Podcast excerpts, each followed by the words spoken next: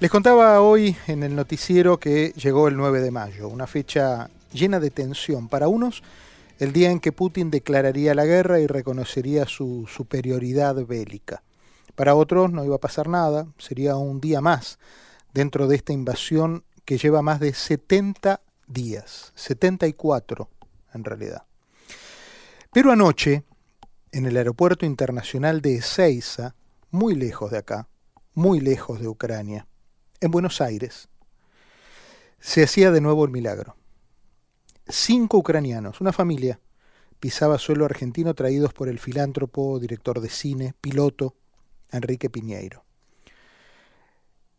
En la puerta de, la, de la puerta de, de llegadas, de arribos, estaba Larisa. Estaba con un ramo de flores, Larisa, esperando a su mamá.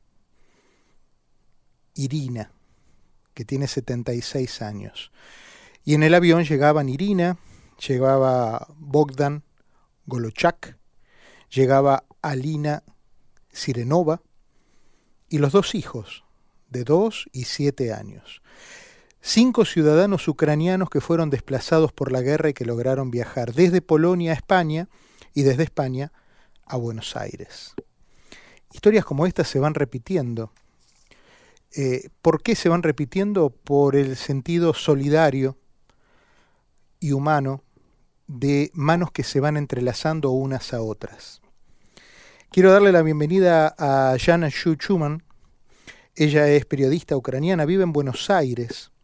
Eh, usted la ha escuchado en esta radio, la ha visto en la tele y, hoy charlamos con ella. ¿Cómo estás, Jana? Buenas tardes, gracias por atenderme. buenas tardes, eh, gracias a ustedes por invitar, como siempre a sus programas de, de, radio y de televisión. Siempre eh, con mucho gusto y mucho corazón les ayudo a comentar lo que necesitan.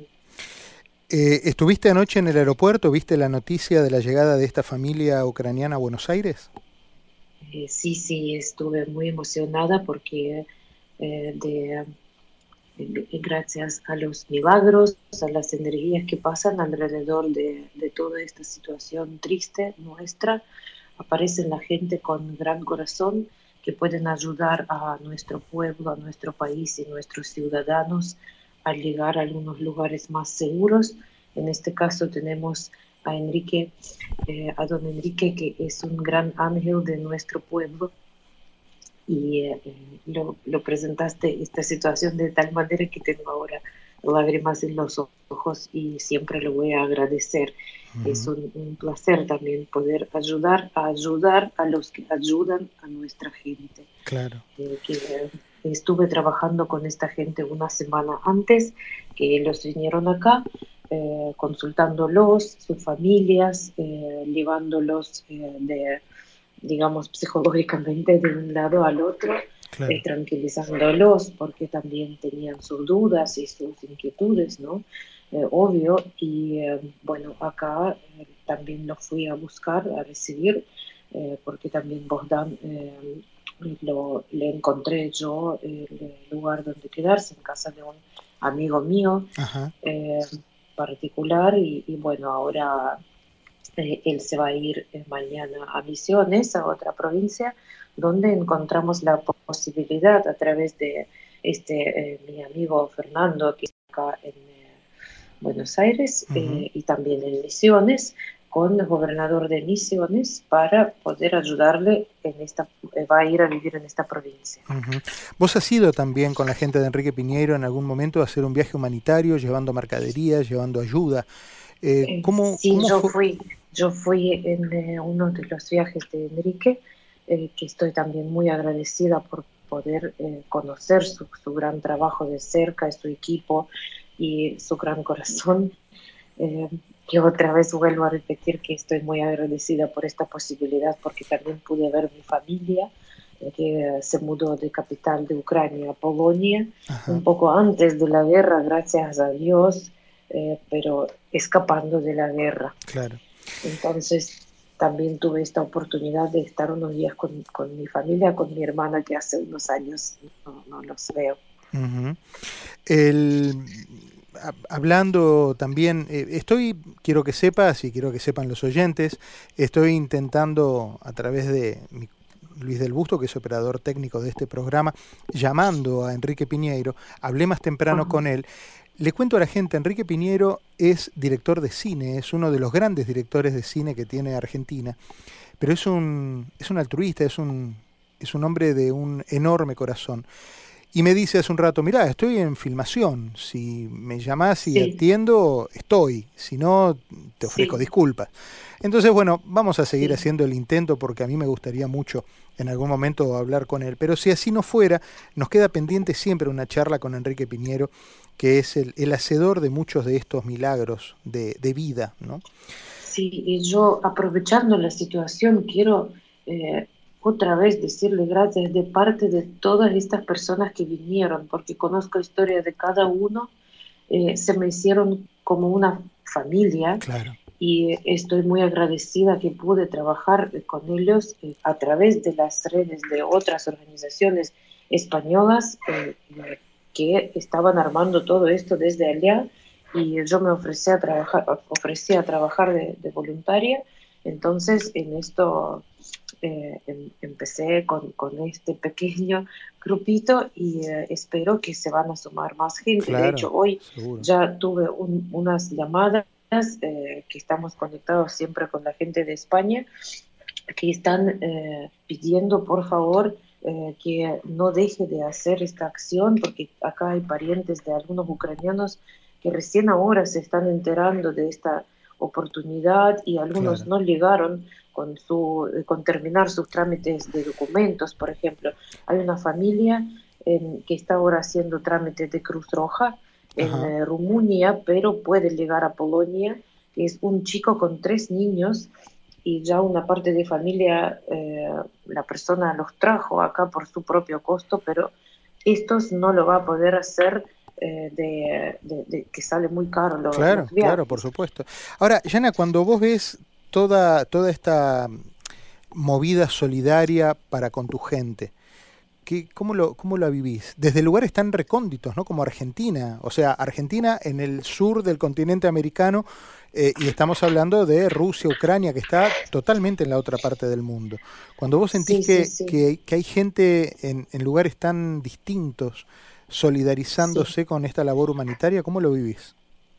Ay, eh, yo estoy yo tengo una sensación que no sé cómo se llama, porque no puedo decir que estoy contenta, porque en la situación de, que está pasando en mi país y mi gente, no puedo estar contenta, pero es algo, es una sensación nueva, yo no sé cómo llamarla, eh, da mucha, mucho, no sé. Da la ilusión de volver. Seguir ayudando. La, ilusión de volver ayudar a, ayudar. Eh, la ilusión de volver a confiar en la gente, ¿verdad? sí, mm. eh, ver la gente que, aunque sea una persona, vale la pena. Claro. Eh, vale la pena toda la movida, todas las noches que no dormimos, que nos comunicamos, la diferencia de horario son mm. cinco horas. Después eh, la gente allá se van a dormir y yo me sentaba en la computadora y respondía a los mensajes, atendía las llamadas, las conexiones, porque había más gente para este vuelo que querían venir a Argentina, pero claro. Eh, no pudieron llegar con, eh, eh, con la fecha, con la fecha. Sí, sí, sí, sí. Quiero, quiero que vayamos juntos a Kiev. Allí en Kiev quiero presentarte a Alona Kivets. Ella es guía de turismo, precisamente allí en Kiev, y está conectada con nosotros. Hola Alona, ¿cómo estás? Bienvenida. Hola Diego, gracias. Uf, ¿cómo estoy? Bastante difícil, bastante complicada la situación. Eh, le contaba a los oyentes que Alona es guía de turismo y ella en este momento, en momento de crisis, de guerra, le encontró la vuelta a la situación y lo que hace es, sigue siendo guía de turismo, pero virtual. Y gente de distintas partes del mundo la contactan a, través de, su, de, sus plataformas en Instagram para, para, conocer, para, para, conocer lo que era Kiev y para ver ahora cómo, para comparar, ¿no? ¿Cómo es esa experiencia, Lona? Uh, yo hago tours virtuales, uh, hago por Zoom o Skype, uh, porque yo tengo un blog en Instagram, se llama Alona guion bajo es muy fácil encontrarlo.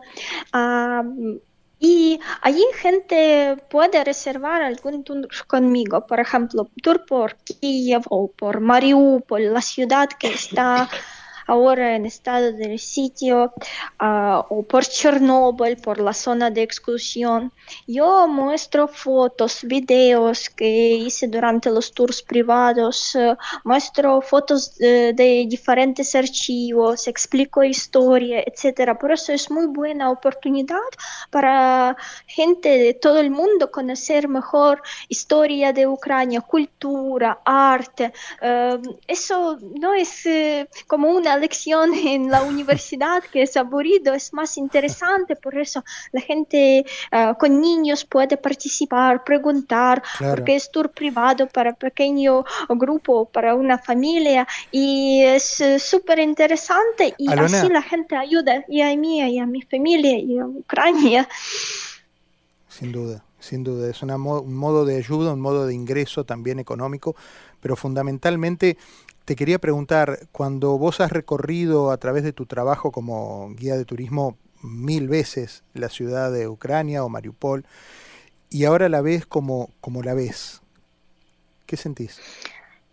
Uf, muy triste porque yo entiendo que ahora quieren borrar, uh, quieren destruir todo, borrar nuestra historia, porque todo lo que está pasando ahora es, es, tremendo. Yo nunca podía imaginar que voy a vivir durante uh, una guerra y cuando destruyen museos, universidades, colegios, uh, bibliotecas, uh, así también perdemos una parte de nuestra historia porque durante el tour por Mariupol yo explico sobre el museo de Arhip Kuinji, famoso pintor. Sus pinturas cuestan muchísimo dinero, millones de dólares. Algunas de sus pinturas están en el Museo Metropolitano de Nueva York y ahora en 2022, uh, durante ataques aéreos, hacen ataques y el 21 de marzo destruyeron ese museo. Por eso para mí, como para una historiadora, es, es terrible ver Claro, y entender que ah, mucha gente está sufriendo ahora mismo y todo el mundo entiende eso y, no podemos eh, hacer nada porque todo el mundo no puede parar um, a un loco. Quiero, quiero que saludes a Yana. Yana es ucraniana, está en Buenos Aires, ella vive en Buenos Aires y te está escuchando. Hola, Yana. ¿Se escuchan? Hola. Вітаю, Альона. Доброго дня. Оля. Доброго дня. Доброго дня. Доброго дня. Дуже приємно вас чути і е, дуже дякую вам також за інформацію. Всі ми дуже переживаємо, і кожен, мені здається, з кож... зі свого місця робить все можливе для того, щоб якось допомогти нашій країні Bueno, і нашим людям. Yana, no nos, a no nos dejes afuera, por favor.